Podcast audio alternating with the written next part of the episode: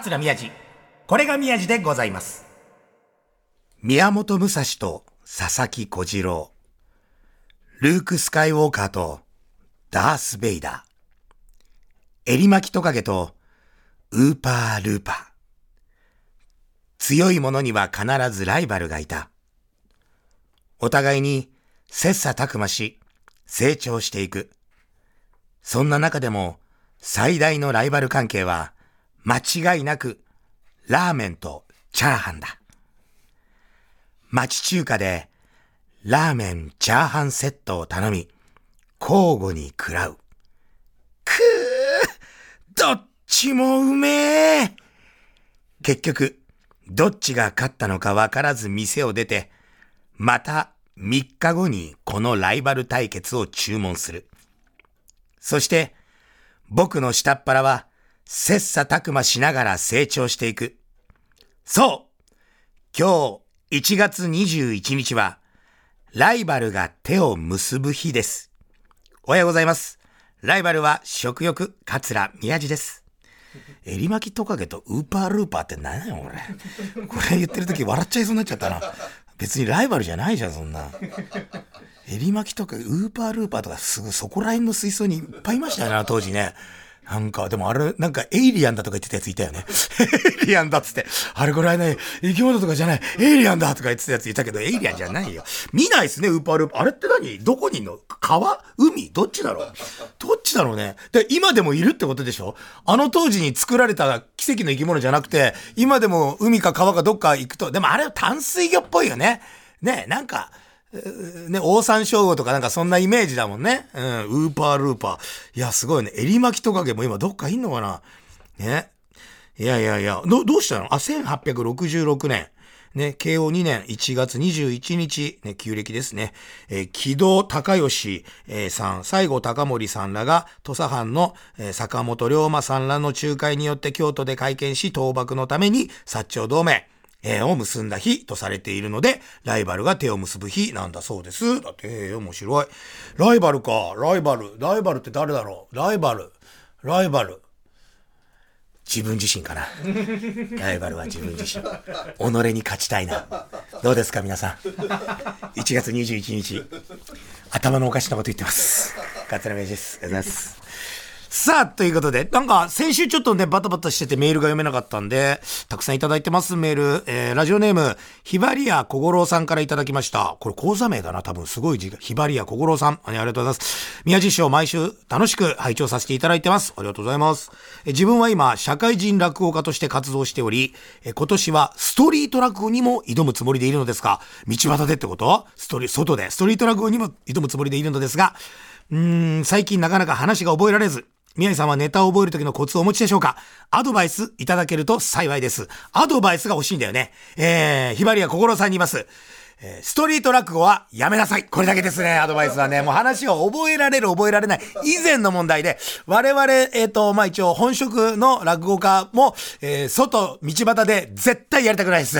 えー、こんな環境でやっても、誰も喜びません。えー、聞く方もやる方も地獄です。えー、なので、ストリート落語をやめましょう。これが僕のアドバイスです。よろしくお願いします。ね。あもう一個行きましょう。えー、ラジオネーム、納豆は飲み物ですさんからいただきました。ありがとうございます。宮治さん、明けましておめでとうございます。さあ、納豆は飲み物ですさん、宮治さんの宮治がまた間違ってる。地面の字です。えー、引っ叩くぞ、この野郎。ね宮治さん、明けましておめでとうございます。おめでとうございます。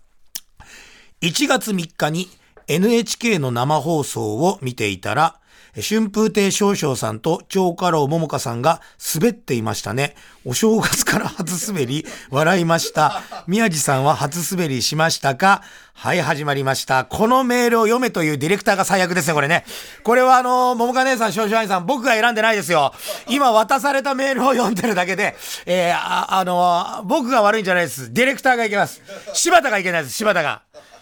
鶴子の後輩の柴田がいけないです、これは。はい。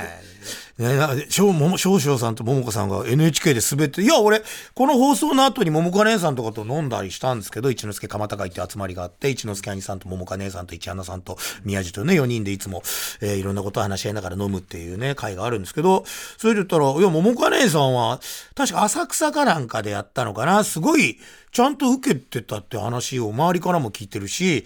なんかすごいよね、滑るとか言えば、なんかそう、なんか、自分が講座やってるわけでもないのに、こんななんかマウント取ってやって、やってみろ、この野郎、お前。納豆は飲み物でさ、どれだけ大変なことが、あの中継でやるの。で、だからもう本当だからさっき読んだあの、なんですか、ひばりや心さん、えー、この人にやってもらおうかね、今度ね、NHK で。ストリート落語のよりは、でもこっちの方がやりやすいと思うよ。浅草園芸ホールのお正月の方がね。ただこの、あの、お正月、1月のね、あの、NHK さんの、その、寄せ中継みたいな、末広亭、浅草園芸ホール、あとは、あの、西のね、上方の方の NGK とか、なんかいろんなとこ、とかで中継して、あと NHK のスタジオもあるんですよ。で、どこに出るかによって、こう、地獄度合いが変わってきて、僕はね、末広亭は出してもらったことあるんですけど、もう、温かいお客さんで温まってるから別に普通に大丈夫で、あ、桃金さんどこかな？もしかして鈴本だったのかな？ちょっとわかんない。浅草が鈴本、あ、鈴本だ。ごめんなさい。浅草じゃないかな？ちょっとごめんなさい。ちょっとそこら辺はわかんないんだけど、なんか、寄せはいいんだけど、NHK のスタジオは、これ僕まだやってないんですけど、この、あの、生放送の1月3日のやつは。もう行く人行く人に地獄だっていう話を聞くし、実際に放送を見てても、あれはね、まさにあの、生き地獄ですよ。だってもうスタジオで、その両サイド周りに、そのいろんなその漫才とかの芸人さんがブワーって座ってて、まあ、そいつらが笑わない笑わない。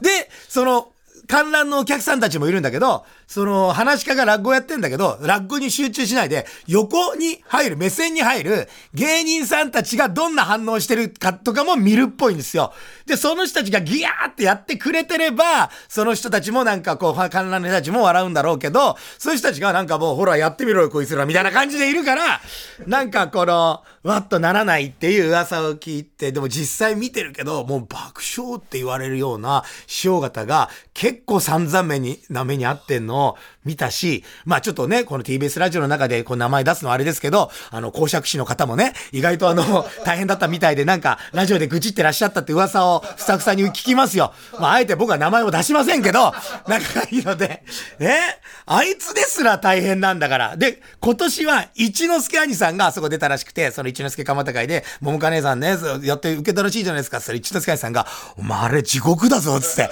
で、なんかいろんなこう、ことをこう使って、そのもう、周りあるものを全てこういじったりしながら、かなり笑い取ってたらしいんですけど、それでもやっぱもう心の中穏やかじゃなかったみたいで、一之輔兄さんも。で、桃花姉さんはちゃんと放送見てたみたいで、いや、兄さんすごかったですよ、例年よりっていう、せこな用意書もしてましたけど、でもやっぱほんと地獄だったみたいで、もう一之輔兄さんが、あの、NHK のスタッフに言って、来年はお前だからなって言われて、やだやだやだやだ俺絶対断るわっつって。もうあの NHK の正月のスタジオだけは、だってもう年始め、なんかハッピーで行きたいのに、全然よ、ね、あれはでも、でもあの NHK さん出していただけるのありがたいんで、オファーお願いします。というね。それでも、あれ、あの、お正月明けて、僕元日からお仕事だったんですけど、元日は、あのー、ホテル、大倉さんの宿泊者の方、に、あの、見ていただく落語会。なんかこう、やっぱお正月にこう、都内のこう、一流ホテルみたいなところに呼んでいただくっていう、なんかこう、話し方としてステータスというか、なんかちょっとありがたいなあっていうのがあって、大倉さんで、二日目の帝国は、翔太師匠とご一緒だったんで、えー、僕が前方で、前座さん行って僕で翔太師匠で終わりみたいな。だって1時間ぐらいの、もう満席になるんですけど、でっかいホールが、宿泊者の、また正月から帝国とか大倉さんに泊まってる人たち、もうすごいですよ。もう、富裕層中の富裕層ですよ。もう、う、浮き続けてる人たちです。もう、どうもすごいですよ。もう本当に。ね？でもそんな人たち。ででも、なんかやっぱすごい笑ってくれる、すごくいい方々で。で、二日目のやつが終わって、で、翔太師匠と楽屋で喋ってて、で、翔太師匠もう着物で移動されてて、その後寄せ何軒も行くからね。で、僕、私服で行ってたんですよ。あ、宮下お前、私服が、え、つかから、この後寄せどこだ？って言われて、え、ないです。つって。え？ないってどういうこと？いや、今日寄せないですよ、1月2日は。え、なんで？って。いや、なんでって僕あの、4人交互なんで、あの、他の兄さん方と4人交互なんで、あの、10日間ありますけど、2日間しか寄せ行かないんですよ、1月上席、つった。てめえふざけんじゃねえぞ。お前、お前ふざけんじゃねえぞ、お前。お前、俺、お前、お前、10日出なきゃダメだろって。いや、そう、自分で決めてないし、顔付けするのは事務局と寄せだから、自分で、そんなこと言ったら、白さんだって、多分あの、4人交互かなんかだから、2日間ですよ。しかもあの、小正兄さんとも交互ですから、まあ、小正さん知らない人は、調べていただいたら、どんなレベルの人と白さんは交互なんだっていう。天と地との交互です。天と地との交互。あの、月とすっぽんとはまさにこのことっていう。いや、そういうちょっと交番っていう序列が近い人たちで4人集まってやるから、お前だって、一応お前、商店って言ってお前だって、そん、な、そ本当になんか、1月2日から怒り出してきて、そしたらもうあの、公益社団法人落語芸術協会の会長がとうとう、もう分かった、もう、来年は絶対そうさせないからな、って。理事会にかけてやるって子供じゃないんだから。いやいや、うちの協会は上下関係を重んじて、そのね、やっぱその、さ、下っ端、真打ち成り立ての人間がね、一本ね、丸々枠取って10日間なんて出るもんじゃないです。まあ、白さんは出た方がいいと思いますけど、私はまだまだそこは、つって、もう白さんに全部押し付けて。いや、もう絶対許さない。で、その話も一之輔兄さんに別の時に、お前予選はどこで何日 ?10 日間だろいや、2日。2日お前ふざけんなよあの人たち心狭いなと思って。そしたらもう一之輔兄さんが、もう全然、絶対俺新宿の石庭に言って、お前来年から10日間出すように。何なんだよ、つって。もう来年も俺は2日しか出ないと。でもホテルのお仕事行って、帰ってきて、子供たちと初詣行って、美味しいカニとか食べながら みんなが苦しんでる時にテレビ見ながら、ね、いいお正月を迎えるというね、そういうのをやらせていただきますっていう。でもこれ、そのさ、お正月から初滑りとかさ、人のこと、まあこれ多分ネタとして送ってきてくれるんで、あの、納豆は飲み物ですさんはね、まあこれはちょっと遊びで全然いいですよ。こういうメールもたくさんください。あの、全然ね。ででも、リアルにちょっと、あの、イラッとしたっていうか、今年ね、あのー、初席が、招待賞とか一年生さん10日間ね、もういろんな、ね、寄せで、掛け持ちで出たりされてますけど、まあ、個人の感想なんで、お金払って、えー、寄せに来て、自分、誰をどう思うが、まあ、これ別に何とも言わないけど、なんかね、SNS、なんか X とか、なんかそういうやつで、招待者のことをなんかつまんないとか、なんとかこう言ってるやつがいたんだけど、いや、思うのいいけど、別に書かなくてもいいじゃんって。で別にこいつがどんなやつでなんていうの興味もないからあれだけど、ただ俺そいつに本当に一言だけ言うけど、あの、その前後に、その、もう、最初から最後まで多分長い時間いたんだろうから、初席って顔見せ工業だから、今普段の3倍4倍ぐらいの芸人が出んだけど、招待賞のことを、いや、つまんなかったから練習不足だ。あれは素人にもわかる、ダメなレベルだみたいな書いてたっぽいけど、お前さ、お前に言うけど、他に面白くないやつもっといっぱいいたろ、お前これ。他に書くべきやつが、いっぱいいたろうがよ。いや、マジで、こんなこと言っちゃじゃ誰がとかじゃなくて、だって、招待賞ってもうめちゃくちゃ勝ち続けて、あの地位まで行った人なんだよ。めちゃくちゃ面白いし、独演会完売になるし、公益社団法人落語芸術協会の会長まで行って若手の頃からドラマ出たり、もうそういう見る目ある人たちが、もうどんどん引っ張って引っ張って、俺と私のとこ出てください、出てくださいで、その戦いにも全部勝ち続けた招待賞をつまんないという、お前に一言言う、他にもっとつまんねえやついっぱいいたろうがよ、お前。橋にも棒にも引っかからねえやつが。いや、誰がとかじゃないよ。だって、招待賞を基準で言ったらよ。じゃあ、誰かをけなしてるわけじゃないの？これは。招待賞を基準にしたら、もっとつまんない奴はいっぱいいるって、これは、誰も反論できないでしょ？俺もそうの中に入るし、いや、もうこっち、誰でもそうですよ。もう、古生ちゃんはもう確実に入ってますから、その中に。ちゃんのこと書いたらさ、みんなで、ああ、そうだ、練習不足だなってみんな言うよ。さあ言うて、故障練習不足だったな。正月久々もう、もう3ヶ月ぶりぐらいの落語だったんじゃないかなとか言いながら。だってさ、稽古ってもう、講座が、一番の僕たちはもう稽古、講座100編って言って、家でのこう壁を向か、壁に向かってとか歩いたりとかカラオケボックスの稽古より、講座の上で生身のお客さんを相手にしてバッて喋る時が、一番稽古になるし、あの、うろ覚えだった、こう、言い立てとかも、お客さんの前でバッてやると、翌日寝て起きると全部刻まれてんの。それぐらいあの緊張感との戦い、お客様との戦いって、一番稽古になるの。招待所なんか休まずずーっと落語やり続けてんだよ。稽古しまくってんだよ、この人は。だからお前の目がないんだよ、お前。見る目が。バーカ。もう一回言うよ他に面白くないやついっぱいいたろうがよそれを名前書いてくれ、お前。俺の名前でもいいから。宮地つまんなかったでいいよ。だって10日間のうち2日しか出てないんだから、稽古不足だ、俺は、練習不足。え？ー、本当に？ああ、面白い。もうここノーカットで流したよ、全部。桂宮治。これが宮治でございます。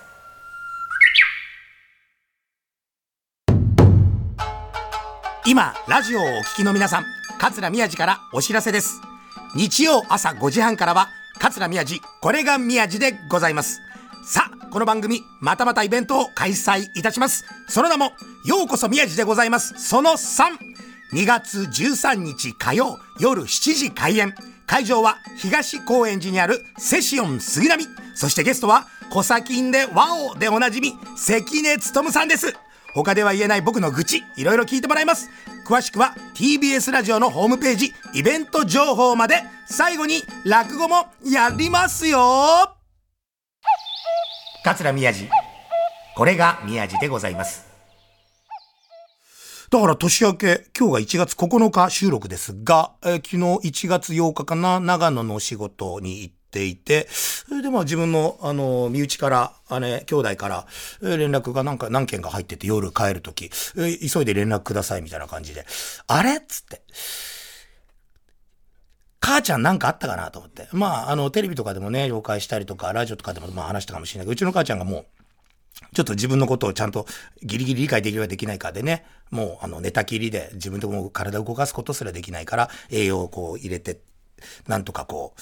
えー、生きてんだよ、みたいな感じだから、ああ、年明け早々、ああ、と思って。だから一緒にいた人方、いやー、つって、なんか、なんかちょっと落ち込むのも嫌だから、冗談っぽく、ちょっとうちの母親なんかちょっとあったかもしんないですね、みたいなこと言いながら、おー、つって。で、実際連絡してみたら、父親の方だったんですよ。で、父親が亡くなったっていう連絡だったんですよ。でも、うちの父親は僕が中1の時に母親と離婚して、で僕たちは子供たちは母親方についてっちゃったんで、その父親とはもう中1からは一緒に暮らしてなくて、まあ、たまにちょこっと会ったりはしたんですけど、で、武蔵小山の駅前に、まあ、ここでも話して、あの、おじいちゃんが土地をドーンと持って、えー、うちの親父がなんか3階建てぐらいのビルに母親と一緒にこう建ててね、やってたんだけど、離婚した後、もうそのお肉屋さんとか飲食店やるのも嫌になっちゃったのか、そこを、これから休校が止まって大開発が始まるって決まってたのに、知り合いの不動産屋に騙されて同級生に二足三門で売って、千葉の田舎になんか家買って、でもまあまあ一人で暮らすんだったらね、えー、それなりにそんな別にね、優雅に暮らせんだろうみたいなとこで、えー、なんかそこで暮らしてて、ほとんど会ってなかったんですよ、もう。会ってなくて、あ、そっか、親父亡くなったのか、つって。でもなんかちょっと、自分の中ではこう、わだかまりというか、親父に対して、だ長女が生まれた時に、もうそれも結婚の報告はね、電話でしたかしないかぐらいだったんですよ。もう全然会ってないし。で、ああ、そうか、みたいな。で、さすがに長女生まれたから、前座の時ですけど、これ合わせなきゃなと思って、久々に何年ぶりかに、携帯、携帯わかんねえなって、家の電話、なんか携帯に入ってたから、電話したら出て、で、もう一人で暮らしてんのか誰かいたのか知らないけど、ちょっと行っていいかなつって、ま、子供生まれたんで、つって、おーって言って行ったら、たまたま別の、あの、うちの親父の妹さんところの、あの、子供さん、だ僕が言っていとこみたいなのも、たまたまその日来てくれて、で、みんなでこう、あ、生まれましたみたいなのの挨拶だけ言って、ああ、そうか、孫か、みたいな。その写真今でもあるけど、長女が生まれたばっかりの時。もう10年以上前、十何年前。で、2年後に次女が生まれるんですよ。で、次女生まれたから、またそこで2年間連絡はしてなかったけど、向こうにも向こうの生活があるだろうから、さすがにやっぱこれは血のつながりもあるし、次女をこう、生まれたんで、あの、ちょっと連れてこうかなと思ってんだけどって。ま、いや、いいよって言われて。来ないで。え？つって、いやいやいや、孫生まれたん。子供俺しかいないから、姉ちゃん3人いるんだけど、姉ちゃん3人は、あの、うちの父親の、えー、子供じゃなくて、うちの母ちゃんの連れ子なんですよ。だから実際にこの亡くなった、1月8日に亡くなった親父の子供は、この世の中で俺だけしかいないのね。でも長女は、一応育ててもらうと思うのか、席は残しておいてくれて。俺と長女だけは、その、えー、宮家に一応名前があって、次女と三女はもう、母方の方にもう全部席移しちゃったんですよ。で、いや、ちょっと待って。いや、あ、いい、いい、そんなんもう別にいいや、みたいな。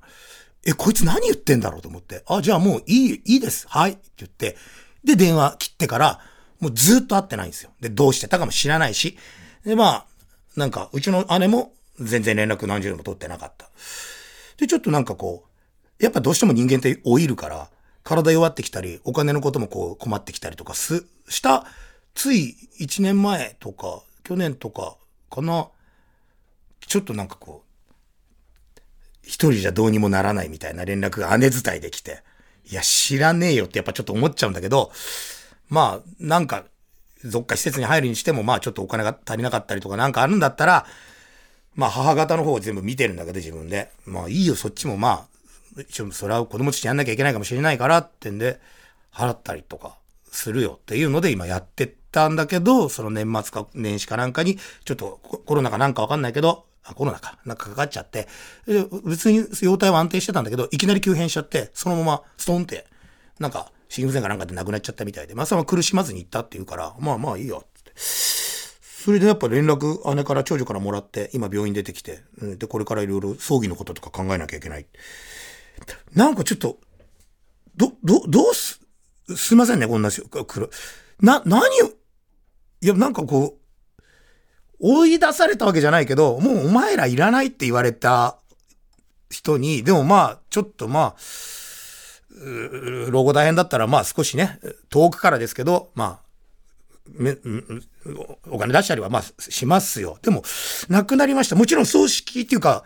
そのままというわけにはいかないから、まあきちんと仮装して、で、あの一応本家なんで、そのお墓も、おじいちゃんおばあちゃんが入ってるお墓もあるし、世田谷にちゃんとした結構ちゃんとしたお寺さんもあるし、僕もずっとそこ墓参り行ってたとこだから、そこにえきちんとね、お坊さんに頼んで入っていただくっていう作業。それは全部僕もまあ、長男としてやらなきゃダメっていうの分かってるから、姉に、ちょっと日程的にバタバタしてて、実動ができないから、ちょっとそれ頼むと。で、その代わり、あの、全部そういう費用に関してはもう僕持つからって言ったんだけど、家族葬でもいいから、もうちゃんと祭壇を置いて、その、食事もしながら親戚呼んでやりたい。うんって別にそこまでしなくても、今は仮装だけちゃんとしてあげて、で、きちんとお墓に入れてあげれば、で、お墓の前でみんなで手合わせればいいんじゃないのかなつったら、いやいや、体裁もあるしっていう。いや、ちょっと待って、なん、しかも、それには結構な費用もかかるし、別にだからお金がどうのっていうわけじゃないんだけど、うーん、なんかこう、心の中がモヤモヤするな、みたいなのがあって、どうす、でもまあもう姉は引かないし、でもまあしょうが、うん。まあ、ちょっと、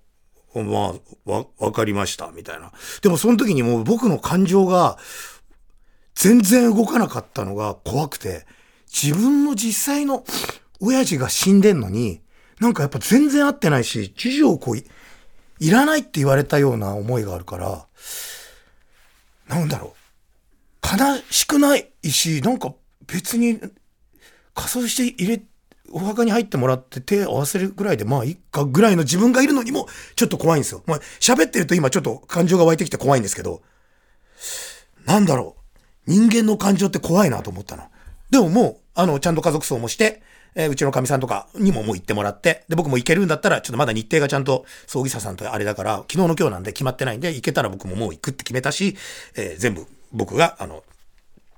出すけど、やるってもう、まあねと相談して決めたんで、まあ、蹴りはついたんだけど、そっかっていう、なんかね。でも、一日経って、